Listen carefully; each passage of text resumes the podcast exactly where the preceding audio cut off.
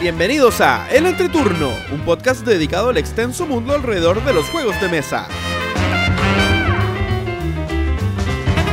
En este capítulo celebramos la media centena junto a un conocido de la casa, Pablo Céspedes, con quien conversamos sobre los juegos de rol y quien además nos comparte un reflexivo minuto. Que disfruten el entreturno.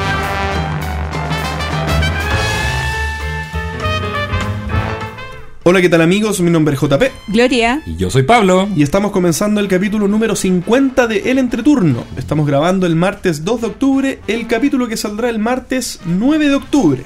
¿Cómo están chicos? Muy bien, muy bien. Bien, bien. Gracias por invitarme nuevamente. Es un placer estar aquí en el entreturno. Bueno, y a quien acaban de escuchar es Pablo Céspedes. Él es biólogo marino, socio fundador de Ludoísmo. Y si quieren saber mucho más de él y su socio Víctor Hugo, pueden ir al capítulo 4. Uno de los primeros capítulos de- del entreturno que tuvimos por invitado a Pablo eh, ahí conversando sobre vivir de los juegos de mesa. Año y medio. Mucho rato, ¿no? Yo creo que ya, ya la situación de Pablo es muy distinta. a- sí, sí, bien, sigues viviendo los juegos de mesa. ¿Sí? Eh, spoiler del capítulo Ah. 4. Claro. Eh, yo creo que ha cambiado bastante, qué entretenido. Harto. Igual estuvimos eh, para la transmisión en directo de la última mm, eh, Tabletop 20. Day. Toda la razón, eso fue el... Estuvimos Ah, en una cierto. entrevista con Chilo. No me acuerdo qué capítulo fue eso. ¿Qué capítulo fue? Eh, como el 34. César no, no, Bocanegra, estoy- por favor. eh, eh, estoy inventando, pero voy a buscar la información. César Bocanegra, por favor, que nos confirme cuál es, la, cuál es el capítulo correcto. Deberíamos hacer un capítulo en vivo y tenemos de galletas a César que nos va, nos va diciendo. Eh, César debería ser nuestro pato fres. Debería ser como nuestro, nuestra voz en off. Sí, Oye, pero- yo estoy un poco enojado con ustedes porque se están adueñando de mi César. Habría que preguntarle a César qué opina. Bueno, y para entrar en calor, ¿por qué no hablamos de cómo nos fue en nuestras semanas lúdicas? Voy a partir yo. Con una pésima noticia, me fue muy mal. No he jugado desde la última grabación del capítulo, desde la grabación del capítulo anterior, perdón. Pero en mi defensa, eh, Ujú. eh, la grabación del último capítulo fue un domingo y ahora estamos grabando un día martes, por lo tanto no son dos semanas completas las que han pasado, son bastante menos. Eh, lejos de la excusa, voy a hablar de algo que no alcancé a hablar en el capítulo pasado y es Raiders of the North Sea, eh, saqueadores del Mar del Norte. Bien, que es un juego que yo les había comentado en, en- en alguna ocasión que lo tengo en español y que habiéndomelo comprado en español me di cuenta después que las expansiones no eran compatibles, eh, las expansiones en inglés no eran compatibles por un tema de tamaño. Bien, el juego tiene distinto tamaño, el vas, eh, la- no, las cartas no, pero sí el tablero y los distintos módulos son, son de distinto tamaño dependiendo del idioma.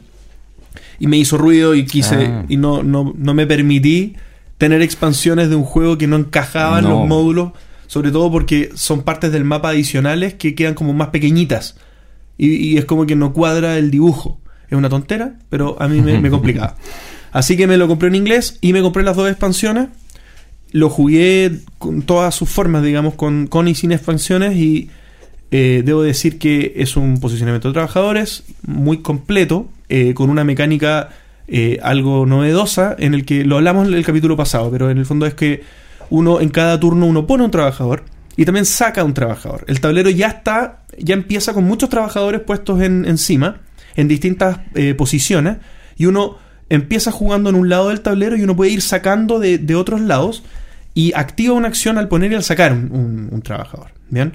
Entonces esto se va configurando de distintas maneras. eh, los trabajadores que son eh, de, de las locaciones más, más importantes, digamos, que están como al fondo del tablero, no se pueden, no hay factibilidad de sacarlos al principio. Entonces esto también es una elaboración de una situación en la que uno va sacando los trabajadores más potentes del, del fondo del tablero.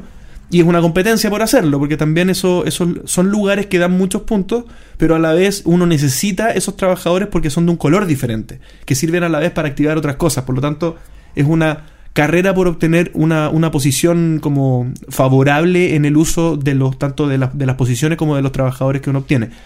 Me parece un juego que emplea muy bien táctica y estrategia a un nivel muy digerible por jugadores nuevos. Eh, lo hablábamos con Solkin el, el capítulo pasado, que es demasiado largo placista y eso puede un poco freír el cerebro a las personas que tal vez quieren pasarlo bien un rato y no volver a jugar el mismo juego inmediatamente. Eh, y las expansiones agregan como dimensiones eh, eh, entretenidas encima de la mecánica base. Es como. eh, no es solamente más cartas y más cosas de lo mismo, sino que son funcionalidades distintas que se agregan al juego. Una tiene una funcionalidad de pelear contra unos vikingos como distintos, digamos, que son más poderosos y que uno se va como preparando para poder hacerles frente, pero también los puede reclutar y uno puede jugar con ellos después. Es una mecánica bastante entretenida. Y la otra eh, agrega la posibilidad de tener una, unos, da lo mismo el detalle de unos tokens, digamos, que agregan fuerza, eh, pero también agrega eh, una posibilidad de re- revivir los espacios que ya se utilizaron en el tablero como una, como una eh, aventura, digamos, que queda habilitada después de haber usado el espacio, lo que le da más vida, digamos, al tablero que ya se va quemando, digamos, porque el, el tablero cuando uno juega en una posición ya no se puede jugar mucho más, ya no se puede jugar más en esa posición. Entonces, eh, esta expansión hace que refloten, que revivan, digamos, como ¿Y esos no la espacios alarga mucho? la alarga un poco. Pero el juego es bastante dinámico. Eh, sobre- esa expansión que te digo de, de, de, la, de las quests, digamos que se habilitan adicionales, eh, lo alarga, la otra no. Eh, y lo alarga porque las condiciones de término de juego, uno se distrae de llegar a esa condición de término de juego por hacer estos puntitos, digamos, que están en el camino. No me tocó jugar de una manera en que alguien quisiera apurar el término del juego. Si uno, si alguien se pone en el plan de saltarse esa parte y eh, apurar el término del juego es completamente viable, creo yo, para poder ganar. Por lo tanto, creo que eh, la experiencia de juego podría regular la duración. Porque po- podría uno, cuando uno se queda pegado sacando puntitos ahí, no es tan productivo. Es como para entre turnos. Es como para, para poder aprovechar cuando uno tiene un turno poco productivo al medio, lo voy a usar en esto. Pero no es como una estrategia para ganar, creo yo. Ok. Lo recomiendo mucho y es el único juego del que voy a hablar, así que me, me permití extenderme un poco, pero de verdad es un juego muy bueno. Eh, mi sentimiento a Meritrash eh, me hace querer jugar ahora el Champions of Midgard. Ah. Como que después de haber jugado saqueadores, yo estoy diciendo en mi mente, es como, Quedaste con- pegado con los vikingos. quedé pegado con los vikingos, pero, pero es como, se me figura por lo que he visto en los reviews y todo, no lo he jugado, que es como una mecánica similar, pero con un tono más Ameritrash. Como pre- hacer una preparación de una situación e ir a buscar los puntos. Eh, eso me, eh, me entretiene mucho. Lo, lo veo en Lords of Waterdeep ya lo había jugado como un euro. Saqueadores del Mar del Norte también hace una cosa similar, pero con esta mecánica de poner y sacar trabajadores. Me falta Champions of Midgard, yo creo, para poder completar el, el gustito por este tipo de juegos. Así que eso hice yo Mira, en estas últimas. Con me- un poco de trampa. mi Y se nos viene otro con, que, que es de Lord of the Waterdeep, ¿no? De- ¿Sí? Sí, po. ¿Cómo es eso? Dragon, eh, The Vault of Dragon. O- eh, espérate, eh, ¿por qué yo no sé esto? Eh, Tenéis que buscarlo. Búscalo. ¿Pero esto es una expansión? No, no, no, mira. Dale, dale. Mientras- yo mientras cuento Pablo mi cuenta-. Vamos a hacer como que yo no estoy buscando. Eres una mala persona, Pablo, porque. Ni, ni siquiera les das como la bajadita. No, Ah, no, búscalo. No, no, no. Es Vault que, of the Dragon? Sí. Es algo que va, va a salir ahora. Eh, ¿En ese? Yo creo, ojalá que esté. No me acuerdo, pero lo vi hace, un- hace algunos meses en, en la BGG y lo quiero. Es lo que pasa abajo de Waterdeep. Oye, pero espérate, ¿por qué el diseñador NA y artista NA? ¿Qué onda? Porque todavía no los colocan en Board Game Geek. ¿Está en Board Game Geek? po? Sí, está. Col- todavía no Pero colocan todavía el no diseñador. O puede ser que sea así como manteniendo el suspenso. Manteniendo el suspenso. Están manteniendo el suspenso, eso debería ser ilegal. Pablo, por favor. Ah, ya, mi semana. Eh, a ver, ¿qué hice yo en la semana? Eh, eh, jugué una partidita de eh, Seven Wonders. Eh, muy entretenido con mi cuñada, su, su nuevo pololo. Y, y algo muy curioso en mi casa. eh, con la Connie, mi, mi pareja, y, y ellos dos. Lo pasamos súper bien, Juego chanchísimo. familiar. Juego familiar. Eh, es que eh, no hay como quedar mal con, con las siete maravillas.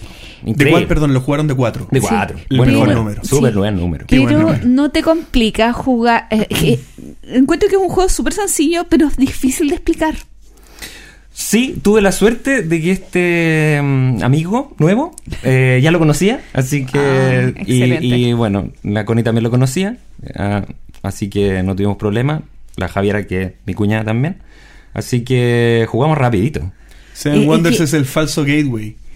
Sí, sí, es que es, eh, a mí me ha tocado explicar los ju- jugadores nuevos y es complicado, es muy Complicado. fácil, es muy fácil de jugar, es muy Sí. fácil, es como, en realidad, el juego demora media hora, Ajá. juguémoslo, aprendan en el camino y después jugamos una o dos partidas más. Yo me imagino mucho explicando eh, un Sushi Go Sí, antes de sí, explicar ¿se ha un Seven jugado? Wonders. Sí, su chico. Porque te, te saltas la parte central de la mecánica y solamente explicas cómo se superponen los- las cartas para hacer los puntos, digamos. ¿Qué no, más? Nota al pie, nota al pie. Nota al pie. Sí, no, bien ahí el, el Seven Wonders. Eh, después, eh, ah, tuve una gran partida, una noche de, jun- de junta de amigotes con, con mi César, eh, con, con Gabriel y todo el, el lote. Eh, Víctor Hugo no estuvo, lamentablemente, porque él ya vive en Valdivia. Eh, entonces no estuvo en- presente, pero eh, tuvimos la gracia de poder jugar unas manitos de cartas Ah, y también y también eh, Magic. sí, Magic, disfrutar nuestras barajas casuales. ¿Esas fueron las manitos de cartas? No, no, claro. Y eh, después jugamos una gran partida de side con un botellón de, de Jack Daniels ahí. Qué genial. ¿También de cuatro? Eh, jugamos cinco. Ya. Cinco y estuvo bien peleado como me gusta a mí. oh, y yo tengo Yo me hice el loco, jugué a no poner estrellas en la en, ¿Por qué? en la zona de puntuación y acumular en la mano las monedas. Y salí segundo. Así que es una buena ¿Cómo, estrategia, cómo eso? Hacerse el cucho, no, no ir a... Ah, eh, juntar plata para que eso te dé punto al final del juntar y juntar plata, hay recursos en el tablero, no atacar, no completar se- las misiones. si- Simular ser un blanco poco, poco atractivo. pero eso no funciona mucho tiempo. Yo quiero probar My Little Size. Size. Ah, yo pensé que Ah, ibas a decir bien. la última expansión. No, yo quiero probar el juego infantil de Side. Sí, sí. Porque como a mí no me gusta que me ataquen, de repente quiero probarlo. Oye, ¿y en qué estado lo probaste? ¿Lo jugaron, perdón? Mm, yo- Antes del... ¿Estado natural? No, no, no, no estado etílico. No estado etílico, es estado de- del juego, sin expansión. Sin Sonó muy a estado No, no, etílico no, la Es pregunta. que, eh, bueno, César tiene todas las expansiones había y por haber con las moneditas, con todas las tonterías. Lo sé- Pero, Lo sé, nos contó. pero, pero, eh, jugamos con la copia de otro amigo, Egon, Ah, y que no tiene eh, la- ninguna expansión. Entonces jugamos ahí a- al, al básico. Eh, Que no es tan esto- básico. Que no es tan básico, es un gran juego, yo lo encuentro fantástico. tremendo juego. Bueno, y por último, eh, el fin de semana pasado, este domingo, fui al, al pre-release de eh, Ah. los gremios de Ravnica. ¿Ya fue Ah, el pre-release? Sí, claro. Que ¿Fue está muy bueno, entretenida la ¿Dónde edición. fue? No, fue en las tiendas. Se, Ah, se inscribe en la tienda ¿En y qué te tienda dan tu pack. Fui a Oasis, eh, Magic, Nunca la vi. MTG Oasis, está en la escuela militar. Y, mm, y jugamos ahí también. Fue César, fue el grupo de amigos. Y nos ¿Qué César? encontramos. Yo y- ¿Tú, César? Mi César, Boca Negra. Nuestro César. Y bueno, ellos están planeando su pre-release interno para incluir a Víctor Hugo. Y eh, yo no voy a estar porque voy a viajar. Eh, eso, estuvo muy entretenido. Llegué tarde, me perdí la primera mano, pero. Yo me acuerdo que yo fui a, al- a un pre-release. Yo nunca he sido muy de Magic. Jugaba Magic y todo, pero no era tan fanático y no era competitivo por nada. No, no, nosotros tampoco somos competitivos para Eh, nada. Ah, disculpa, ya. el pre-release es cuando se lanza una nueva edición, ¿cierto? El pre-release sí, entiendo que es como Es antes de que se de venda. Sí, es cuando te entregan los, los sobres una cajita con claro. sobres sellados Ajá. y tú Claro. armas tu mazo Sí, y juegas. De- y no, yo creo Ya, que las, me- metodologías de, de juego cambian, me imagino yo. En el momento Sí, en que yo fui, sí. yo fui al de sexta. Ya, claro. En su tiempo aquel. Y ahí era, te pasaban, si no me equivoco, unos sobres, digamos, y tú podías hacer draft. Ah, ya, es que son dos modalidades distintas. El, el, el pre-release, o sea, la presentación de la temporada se hace con mazo sellado, te entregan seis sobres, de los cuales uno arma una mejor combinación de las cartas que te salieron en esos sobres. Y cuando fui el me salió una carta cara. El draft es lo... ¿En serio? Sí. Ah, muy bien. El draft eh, el es draft, el- la mecánica, digamos, el ir robando cartas, ¿cierto? Hasta completar eh, un número de cartas, se abren también sobres como para uno armarse un mazo. Pero, Eso. pero ahí tú vas picando cartas y vas recibiendo las manos de los demás, entonces es más difícil, es, Es un más juego difícil. más- que tiene otra capa, es más... Algunos lo encuentran más interesante, más difícil. Y- y me otros imagino lo que- encuentran demasiado rudo. Yo lo encuentro muy rudo, a mí no me gusta mucho. Sí. Pero me Eh, imagino que uno va estu- habiéndose estudiado la. Sí, no, obvio, hay que leer por ¿Y lo tú, menos. ¿Tú te la estudiaste? No, un poco. Es que acá estaba más papa porque como este... Más fácil. eh, No, era papa porque vienen vienen por los gremios. Es, es, es una edición de Magic que viene ya más, más, más armada. Ahora, es interesante que igual uno tiene que ver las cartas y, y te las van presentando en las páginas eh, oficiales eh, de, de a poco antes del- de, de la presentación. ¿sí? Que es este evento. Papa es un tubérculo, pero que en esta aplicación ha sido utilizado como para definir fácil. Exactamente. ¿Verdad? eh, Claro, yo te, eh, tú, me decís papa, tú me internacional. decís papa y yo te digo fácil. No, no, papa. Bueno, Eh, Aprendiendo- eso, no, aprendiendo nosotros- chileno. Nosotros no somos, o sea, nos gusta el Magic, pero no somos súper magiqueros. Yo tuve un tiempo de renegar del Magic absolutamente, odié. Pero bueno, eh, Aquí estamos. Sí. volví, eh, como, como hijo pródigo volví. yo tuve el típico estereotipo femenino de trata de jugar Magic y me regalan cartas y me regalan cartas y me Ah, regalan A mí también, yo caí por ahí también. Pero mira, eh, nosotros nos juntamos a jugar casual, tenemos unas barajas que no son competitivas para nada y vamos a estas presentaciones porque porque nos interesa estar como al día y juntarnos a tontear con Sí, las a cartitas pasarlo al bien con los amigos. Sí. Y, y- y respetamos mucho a la gente que lo toma como, como un trabajo. trabajo, un deporte profesional, digámoslo así, eh, porque se requieren muchas horas. ¿ah? Eh, es, un- es una pega bien difícil estar en, en el mundo competitivo del Magic. Sí, el otro día escuché que el campeón mundial que salió hace poquito es español. Oh, Mech. Bueno, mi semana lúdica les cuento que, eh, bueno, el último capítulo les estábamos contando con los chicos de Corruptia que eh, habíamos ido a jugar, Juguemos Más, el evento que organizó SkyTip junto al Centro Cultural España, la Embajada de España y un montón de españoles. Ahí nos encontramos. Y, y un par de franceses, mucha gente lo organizó.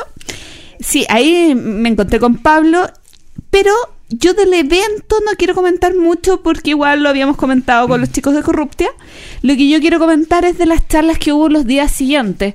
Porque como este era un evento enfocado en juegos, cultura, educación, eh, ciudadanía, etcétera, eh, hubo muchas charlas que pude arrancarme. Y quería destacar, eh, tú no, creo que no fuiste a la charla del lunes, Pablo, ¿cierto? No, no pude. Maravillosa charla de juego, cultura y educación que dio Oriol Ripoll y Claudio Di, Di Girolamo. Claudio Di, perdón, Di Girolamo es un caballero de 88 años Ujú. tremendamente lúcido y con una forma eh, hipnotizante de hilar oraciones maravillosa, impresionante. O sea, porque igual a esa edad es, un- es complicado. eh, o sea, el nivel de lucidez era ¿Pero asombroso. qué, qué- qué hizo? No, hizo una. Eh, eh, explicó un proyecto que había hecho en el Ministerio de Cultura sobre Sí. la implementación de dinámicas lúdicas en la generación de proyectos educativos. En este caso puntual de cómo niños, a través de incluso democracia, elegían temas de investigación e iban haciendo pasos con concursos, como todo lo, lo que era aplicar un poquito eh, de juegos en el aula.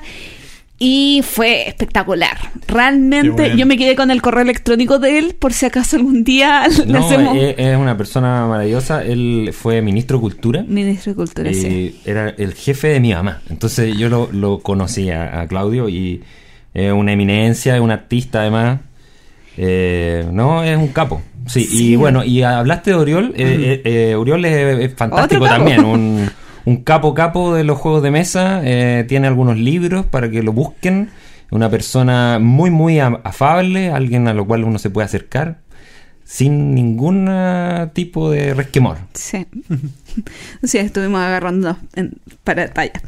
Eh, bueno, eh, comentar también que eh, nos llegó un comunicado de prensa al entreturno eh, no, no fue comunicado de prensa, un- una nota eh, por el Festival Internacional de Juegos de Mesa de Córdoba.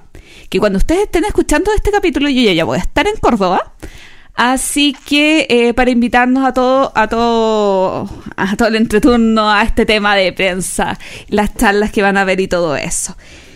¿Qué más quería comentarles? Yo no he ¿Jugaste jugado, no ah, no he jugado mucho, pero voy en más nueve Ah, muy bien, muy bien. que creo que muy pronto voy a dejar de eh, hacer este número como positivo, sino voy a decir, me faltan tantos juegos para cumplir la meta. Mm, Bien. Yo creo que ya, ya ahora que ya voy como sobre los 260, creo que es hora de hacer lo inverso. Desde lo más destacado que jugué, mucho tiempo que no jugaba Le Abre, Uy, Un- ¿te gustó? Mm. pero es que lo había jugado. Pero no, no, eso no responde a mi pregunta. No me matan los juegos de V. Lo disfruto, pero no una vez al año, no, no una vez al mes. Eh, jugué, a propósito de V, jugué un juego recomendado por V, que jugué Terras Bajas. ¿Ayer? Ujú. ¿Anteayer? ¿Qué día es hoy? Ayer jugué, ayer jugué Terra- Terras Bajas. Pobres ovejitas, no conmigo. Querían tener hijos mis ovejas y no tenía espacio. Qué manera de desperdiciar ovejas. Y eh, probé un juego muy chistoso que es el Cuco Kiko estrena nido, un juego de habilidad con palitos Oh. y colocando eh, huevitos por ahí. Muy simpático Yo también. lo probé en el evento de Skyship. ¿Ya? ¿Y, y fue desastroso para ti? Eh, Sí. Pero es que a ti no te poquito- gustan los juegos de habilidad. Un poco angustiante. A mí me gustan, yo me río mucho y aparte las fotos salían maravillosas.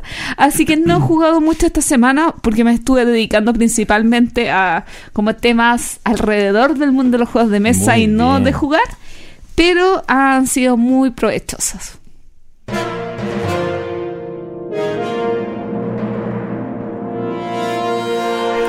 El tema de la semana. Y en esta oportunidad, los juegos de rol. Como es nuestro capítulo número 50, estamos muy contentos. Eh, no lo hemos mencionado hasta, hasta este momento del capítulo que, que esto es un hito, digamos. Eh, pero para poder hacer algo distinto, quisimos eh, traer a la, a la mesa, a la conversación, algo con un enfoque un poquito diferente. Bien, los juegos de rol, del punto de vista siempre desde un jugón de juegos de tablero como somos nosotros. Bien, entonces vamos a, a hilar un poquito la conversación eh, en torno a los juegos de, de- de rol em, con esta perspectiva de ñoños jugones de tablero que somos bien particulares, digamos, y que un poco eh, somos probablemente diferentes a solamente jugadores de rol o personas que son más profesionales del rol, por así decirlo. Entonces esta vista híbrida eh, nos parece bastante interesante. Pero antes de comenzar, para aquellos que viven debajo de una roca, eh, hablemos un poquito de qué son los juegos de rol. JP, déjame interrumpirte ese puntito que yo quiero hacer un, un cambio en lo que dijiste. Yo soy en primera instancia jugadora de rol, en segunda instancia jugadora de juegos de mesa en mi vida lúdica. Ah, pero yo, te- yo, yo tampoco, yo creo que no es correcto lo que estás diciendo. Eh, en Porque antigüedad. cro- cronológicamente en, an- sí. en antigüedad de vida. Y dentro de esa perspectiva, primero fui jugadora de rol, después derivé de los tableros. Pero claro, pero yo no lo digo de un punto de vista cronológico, lo digo de un punto de vista de Como bandera, que es lo principal, qué es lo titular de nuestra vida. Este es nuestro hobby principalmente es los juegos de tablero y gustamos de los juegos de rol en algún porcentaje, puede ser desde nostálgico hasta que activamente sí tienen cabida en mi vida, pero nosotros somos jugadores de tablero también. Sí. Bueno, ¿y Bueno, qué de es eso un- vamos a ir conversando, sí. ¿Qué es un juego de rol? Para mí un juego de rol es un juego de interpretación, donde en un mundo determinado por el manual o los compañeros de mesa, eh, interpretamos un personaje y realizamos acciones acorde a las características físicas, psicológicas, psiquiátricas eh, de, de este personaje que puede estar representado como puntos en una, en una ficha y que seguimos eh, la historia que va guiada por un narrador, un máster, director de juego, dependiendo del manual, como quieran llamarlo. Algo que aportar, porque hay gente que habla que es como un teatro improvisado, Eh, hay, muchas cosas que uno puede ir diciendo como para enganchar a alguien que nunca ha jugado y tenga una noción eh, general de que es un juego de rol. Interesante que como nosotros eh, somos jugadores de juegos de mesa, yo como que lo pondría al rol como un juego de mesa, ¿ya?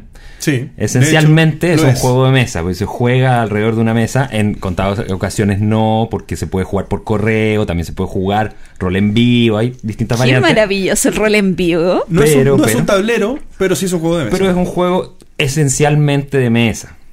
Y yo creo que, como bien dice Gloria, es un juego que es narrativo, eh, interpretativo y eh, colectivo. Sí. ¿Sí? Es un juego en el cual uno, como bien dice Gloria, hay un narrador que va a ir poniendo una trama y hay jugadores que se van a desenvolver en esa trama. Pero lo interesante de pensar acá es que todos, es un juego asimétrico, donde hay un, un, como les digo, un narrador, eh, pero todos colaboran a esta, a esta historia.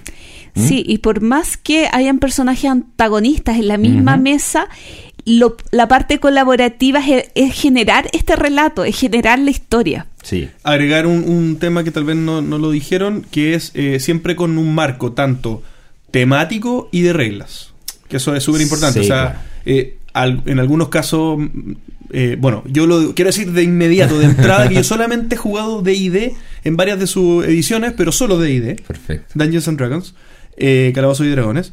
Em, pero, pero sí he leído cosas de juegos. Entonces, hay marcos de reglas que son más estrictos que otros, digamos. Algunos que permiten, digamos, más, eh, ad- eh, sal- más eh, salirse de la regla en el sentido que no están tan dibujadas todas las cosas que pueden llegar a pasar en el juego. Y hay otros que son un poco más estrictos en el sentido que está todo, digamos, determinado por alguna tirada de dado o por alguna definición de algún tipo. Por ejemplo, yo no, no sé si esto será una regla real, legal, o, o, por lo- o era la que se usaba. En el rol en vivo no te podías, no podías tocar a otra persona. Así de Ah, eso reglamento. nunca lo había escuchado. Eh, o por lo menos las veces que yo jugué rol en vivo, como te decía, no, cero contacto.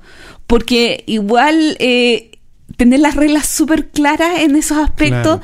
es, es importante, Sí. especialmente cuando eh, eh, eh, en actos más masivos, con más gente, eh, se tiene que resguardar el...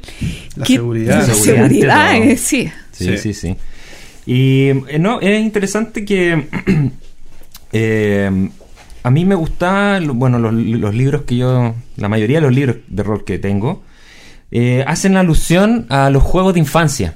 Y eso a mí siempre me ha gustado mucho que cuando te explican el rol en un libro de rol, eh, la mayoría hace referencias a, a policías y ladrones, a, a- A la mamá y el a la papá. mamá y el papá. Esos juegos eh, de juego libre de, de niños, eh, llevados a una expresión madura. Pero. Pablo, ¿tú cómo partiste en esto? Ah, bueno, pasémonos al directo al, al meollo del asunto.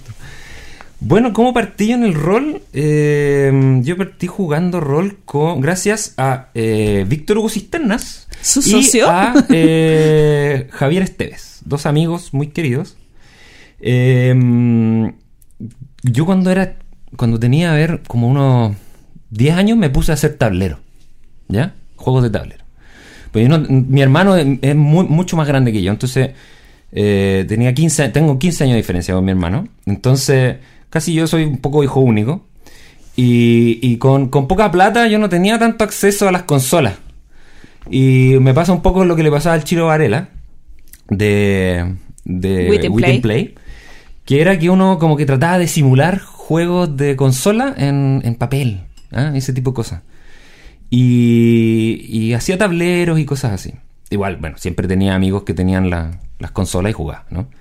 Em, pero surge de ahí mi inquietud por los juegos y ya cuando estaba en la media, eh, conozco a, a Víctor Hugo y a Javier que llevan ya un año o algo así jugando juegos de rol. Y ellos me comentan esto y yo había escuchado ya que existían y había escuchado la, la, la, la embarrada que había quedado en España, ¿no? ¿Se acuerdan? Como No. en los 90 que Ah, un grupo, un asesinato, un grupo de jugadores re- de rol mató a un, a una persona y hubo hartas complicaciones con eso, se como que se quedaron medio proscritos los juegos de rol en España.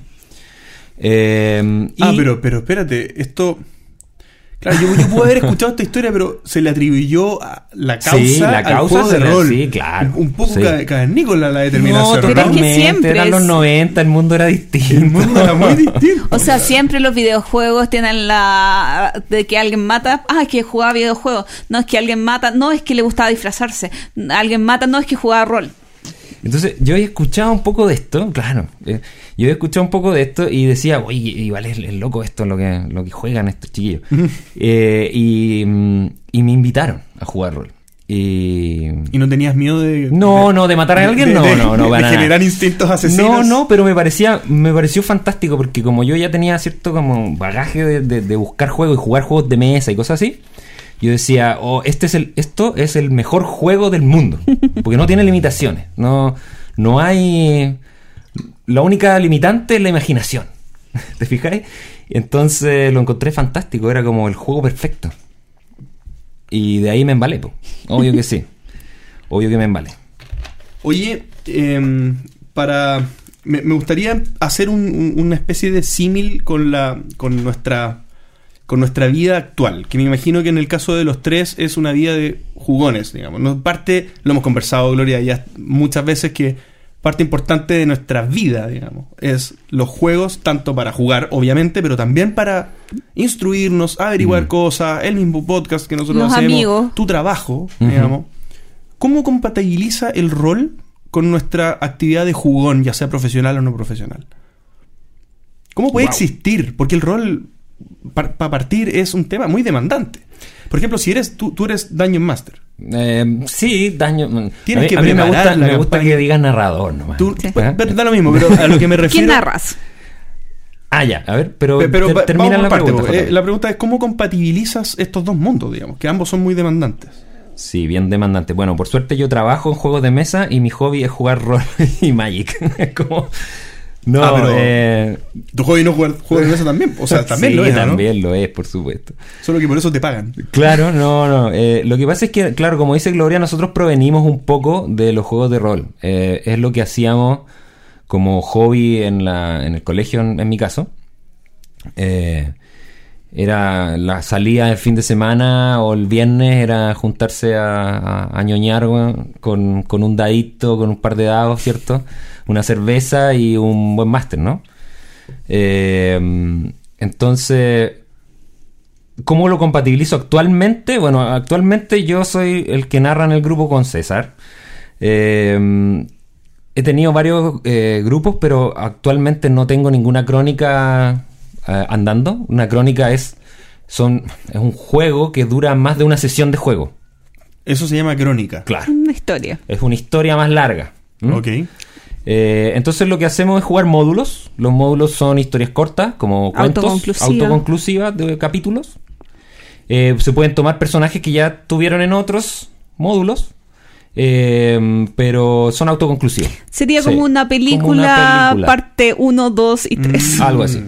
Eh, y entonces lo que hago es preparar módulos, simplemente. De hecho, incluso una serie. Porque cuando la serie.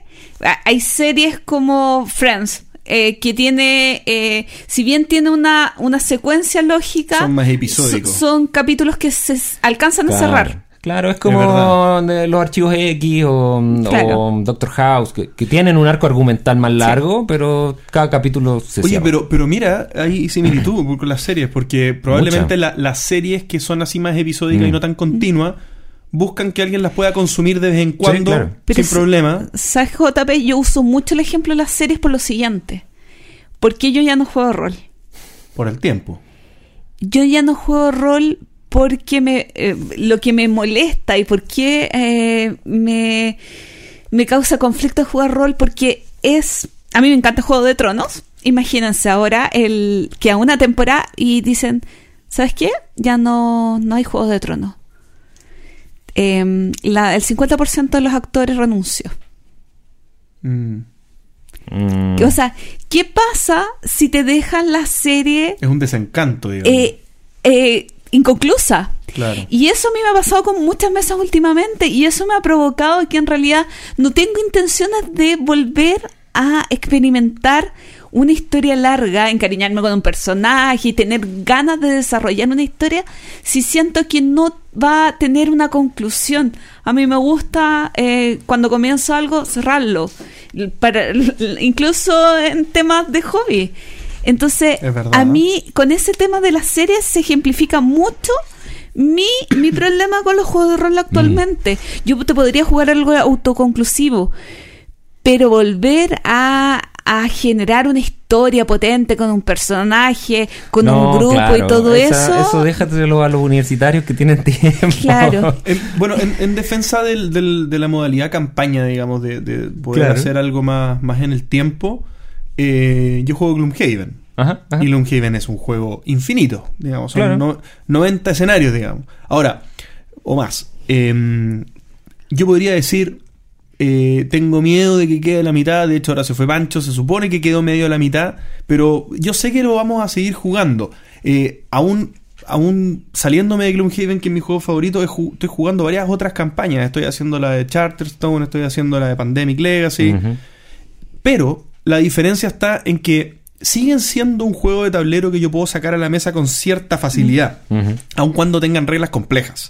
Probablemente una persona del grupo se va a tener que reestudiar un poquitito las reglas para acordarse cómo eran las mecánicas o cómo era la interacción, etcétera. Después lo vuelve como a explicar de- eh, un, par de, un par de cositas y se sigue jugando. Creo que el rol para que valga la pena tener continuidad y hacer una campaña no se puede perder el hilo porque es tan complejo Mm. que reestudiarlo es un trabajazo. O sea, no es, no es fácil. Y aparte que tenemos una figura muy importante que es el narrador. Que es Sí. el que más sufre con este, con este dejarlo enfriar, Quien digamos. más sufre y que se necesita, como comentaba la Kitty, relacionado con juegos de mesa, la constancia del grupo, o sea, y la constancia del narrador. Eh, yo, yéndome un poquito atrás con las historias de, de juegos de rol, eh, yo contar eh, que a diferencia de Pablo, yo conocí el rol más de vieja. No, no de vieja, pero yo debo haber tenido 20, 21 años cuando comencé a jugar rol. Y cuando comencé a jugar rol, era jugar rol 3, 4 veces a la semana. Uh. Ah, era tu actividad. Pero absoluta, mucho, tremendamente. Y yo me recuerdo una vez que tenía que dar un examen de inglés. Yo siempre he sido horrorosa para el inglés, pero hasta me fue bien porque era oral y lo hice tan rápido y fluido porque tenía que ir a jugar rol que hasta probé el ramo. No, eh, yo jugaba muchísimo rol. eh, todos los fines de semana hasta 4 o 6 de la mañana. Eh, no, jugué muchísimo. no te imagino, pensando to- sobre todo por tu aversión a los cooperativos. Sí, pero es que es, un- es algo distinto. Es algo completamente distinto. Eh, Es un asimétrico. man. sí, y, Entonces eso le ayuda mucho. sí. Y el otro tema, eh, al- alguien alguna vez dijo que los, todos juegos de tablero es cooperativo. En el sentido de que todos tienen que estar de acuerdo en jugarlo y todos tienen que estar de acuerdo con seguir las reglas y todo eso. Ujú. Si nos vamos a esa definición de juego colaborativo, el rol calza perfecto. Mm. Y no calza con mis problemas. Aparte que igual puedes ser mala persona con algún compañero de historia, robarle, saquearlo, pegarle. No necesitas colaborar. Oye, Mm. me, me quería agarrar un poco de, de que acabas de contar que tú eres narrador. ¿Ya? Entonces, eh, quisiera hacerte una pregunta respecto de esto mismo que estamos hablando de poder convalidar el tiempo, digamos. Y me imagino que muchas veces pasa que se invita a jugar a alguien que no conoce y uno lo trata de sumar en el camino Mm. y esa persona no se sabe las reglas, eh, no, no tiene experiencia probablemente jugando rol. ¿Cuál es, la, cu- cuál es la experiencia de meter a una persona novata en esto? Eh, ¿Es posible? Porque en los juegos de mesa, el jugar, a- el, el perdón, el, el- El aprender jugando. el aprender jugando, eh, para mí es un mito. No existe porque el marco de reglas es tan estricto que uno se equivoca, uno al final termina perdiendo más tiempo que dedicándole tiempo al principio para explicar el juego. Me da la sensación que en el rol es distinto por la experiencia que he escuchado, pero no lo sé. ¿Tú lo, lo has hecho? Sí, yo creo, yo sí creo en el aprender jugando. Yo creo que creo que la cuestión es, es bien intuitiva en su esencia. Todos jugamos este, este rol que yo les mencionaba al principio cuando éramos cuando éramos niños.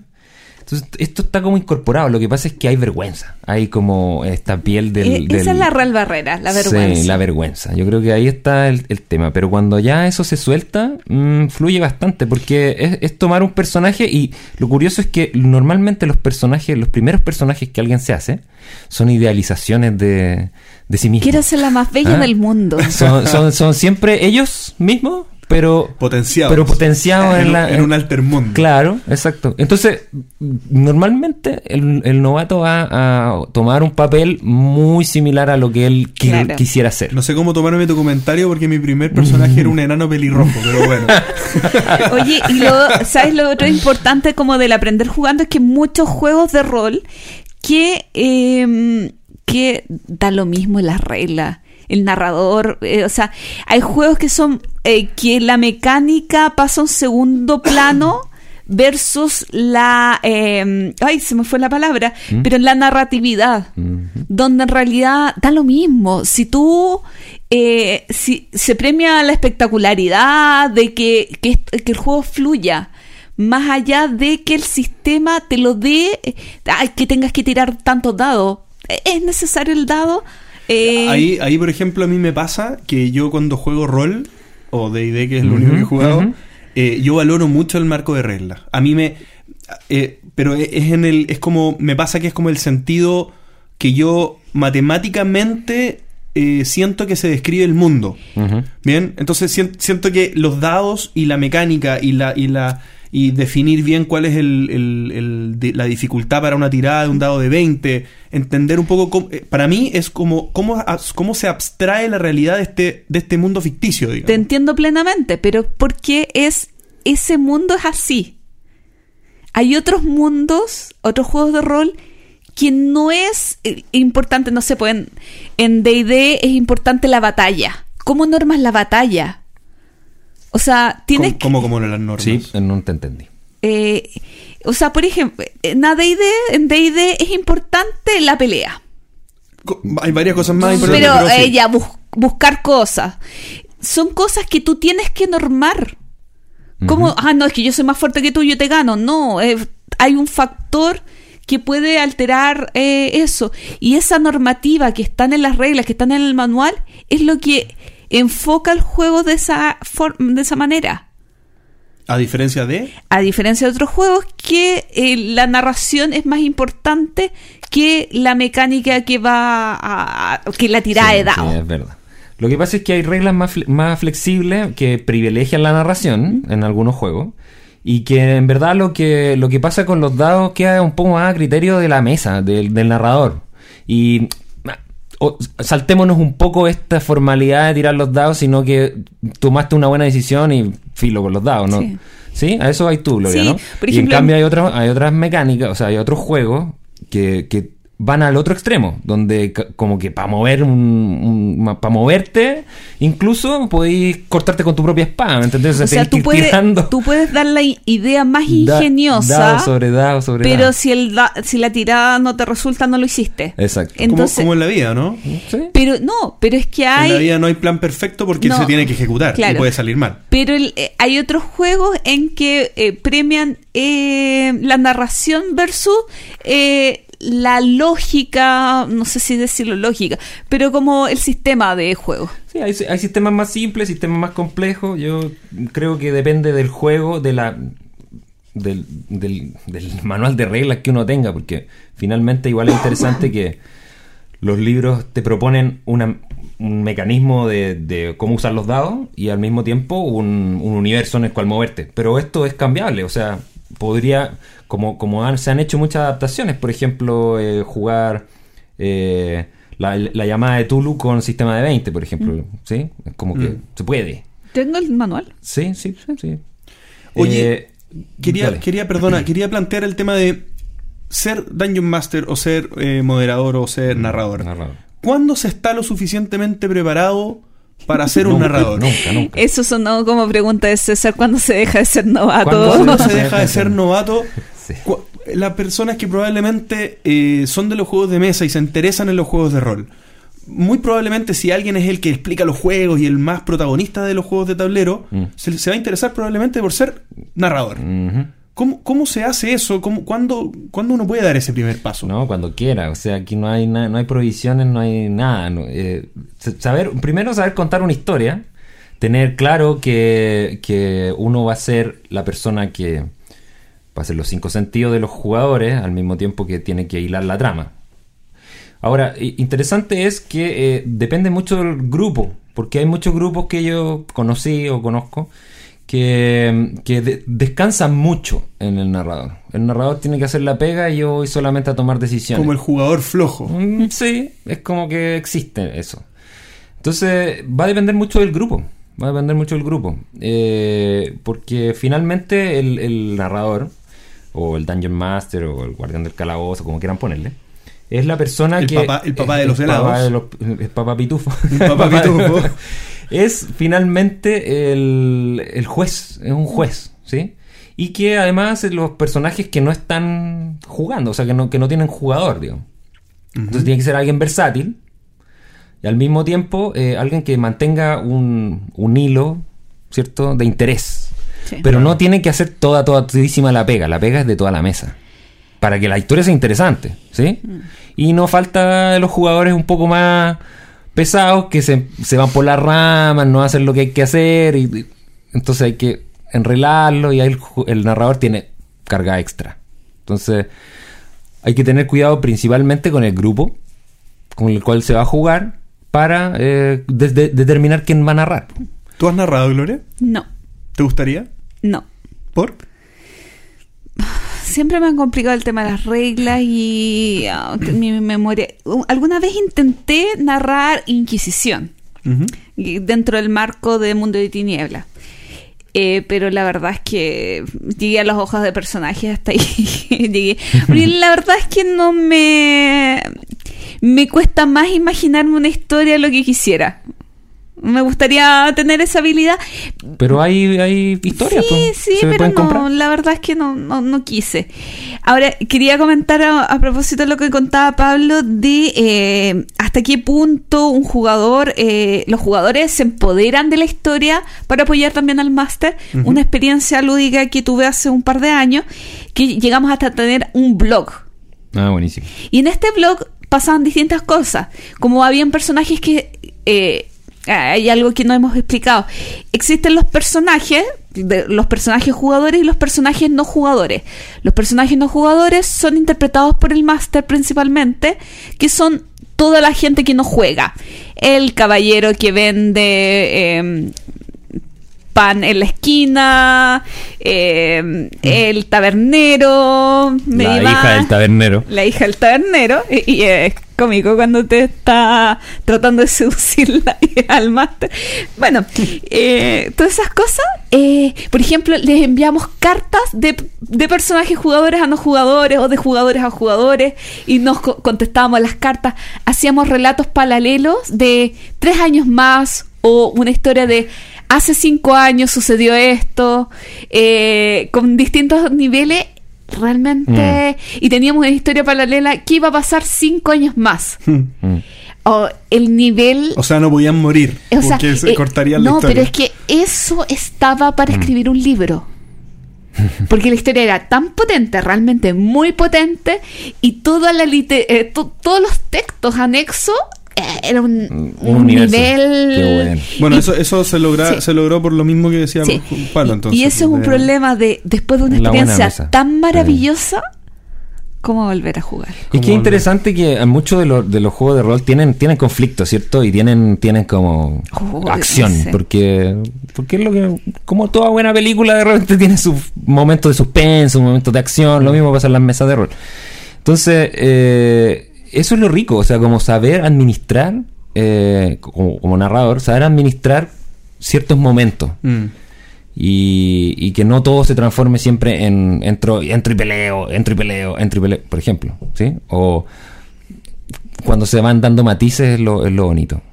Y, y, y para contestar un poco más la pregunta, finalmente, igual es difícil ser narrador, sí, requiere harta pega, sí, y, y como lo primero que hay que hacer es dominar un sistema, po.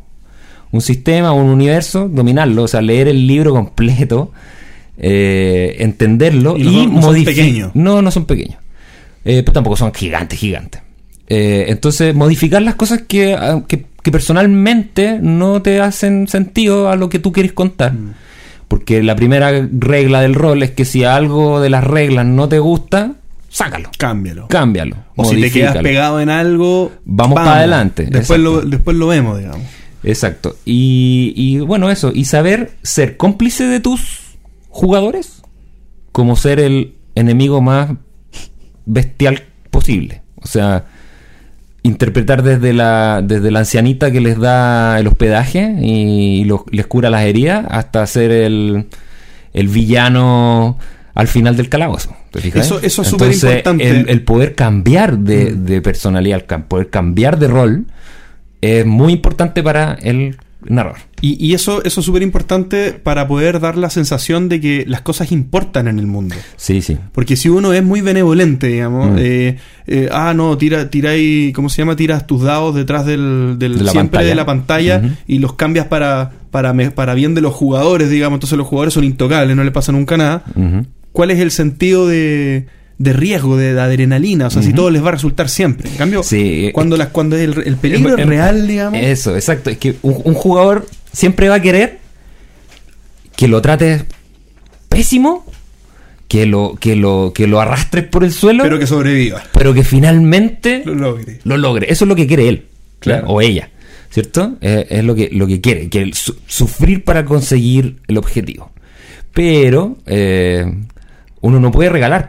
No puede regalar el objetivo. Entonces, si, Es que si si lo- hay un si crítico y la no persona muere, muere. Y, Muere. y- y se acabó para, para ese personaje la historia.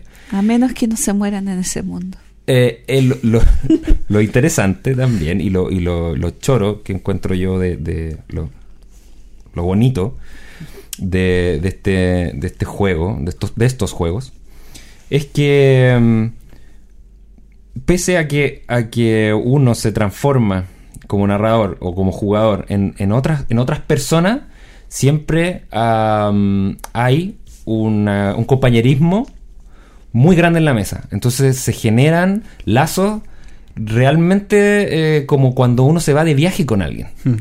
Es, es muy similar. Y si uno se pone a pensar un poco, las experiencias que uno ha vivido en mesas de rol son tan importantes o tan, o tan fuertes como las experiencias en el mundo real o incluso en los sueños que uno ha tenido. ¿ya? Es como que eh, eh, es- está en un, en un en una delgada línea de experiencia.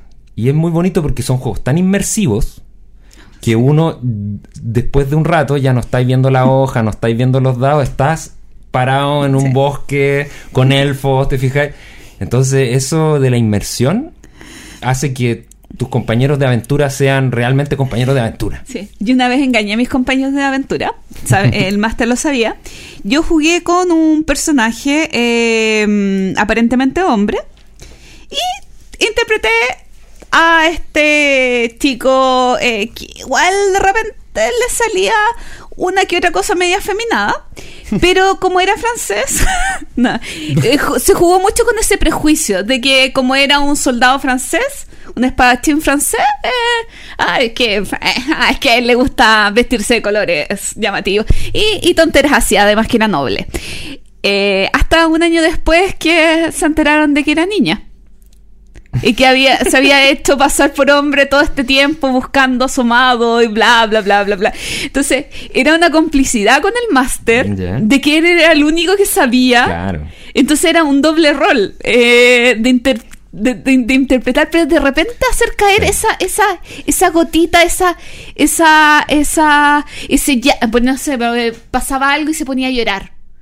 Mm. Entonces, ah, man, eh, eh, como que ellos con el prejuicio, ah, que es niñita, que, oh, o sea, se, se tiraban como esas tallas, pero nunca se imaginaron que mi personaje realmente era mujer. Mira, Estere- estereotipos que hoy día no estarían bien vistos, pero. Pero estábamos hablando de Europa eh, Ah.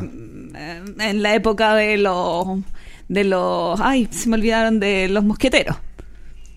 Muy Ah, bien. claro. O sea, ya sé qué juego es. sí, Por supuesto, séptimo mar. Séptimo mar. Eh, sí, uno, un muy buen juego. Yo ahí tengo buena experiencia. De hecho, la última campaña que jugamos fue de séptimo mar. Y ahí quedó un poco inconclusa. Todavía me falta el final. Eh, igual, eh, creo que no contesté la pregunta, JP, de lo que me estabais preguntando anteriormente. Con respecto a, a los premios y cómo, ¿te acordáis? Mm, a los premios. Sí, a los premios. A cómo llevar a, los a los jugadores, ¿no? Ah, Hasta sí. el final de la historia, ¿sí? ¿Era un poco eso? Eh, mi no, mi pregunta inicial era, perdona, era de los de los Dungeon Master, de cómo de, de cómo se ve Dungeon Master o Sí, la- no, no, no. Eh, después hablamos un poco de... eh, me perdí. Te perdiste. No, sí. No, pero, pero para redondear ese tema, me parecía importante decir que, mm, que el, el juego de rol finalmente termina eh, siendo muy. Tiene que estar regla- reglamentado. Tiene que tener cierta- ciertas cosas que pasan que. que. mm, que es independiente a lo que hagan los jugadores. ¿sí? Si los jugadores toman una decisión o no, el mundo sigue funcionando. Y, el, y, el, y el narrador tiene que tener claro eso. Yo esto lo aprendí de, de- de mi primer eh, máster, de mi primer narrador. Eh, Mi. Rodrigo Pérez de Arce, le mando un saludo si lo está escuchando el podcast.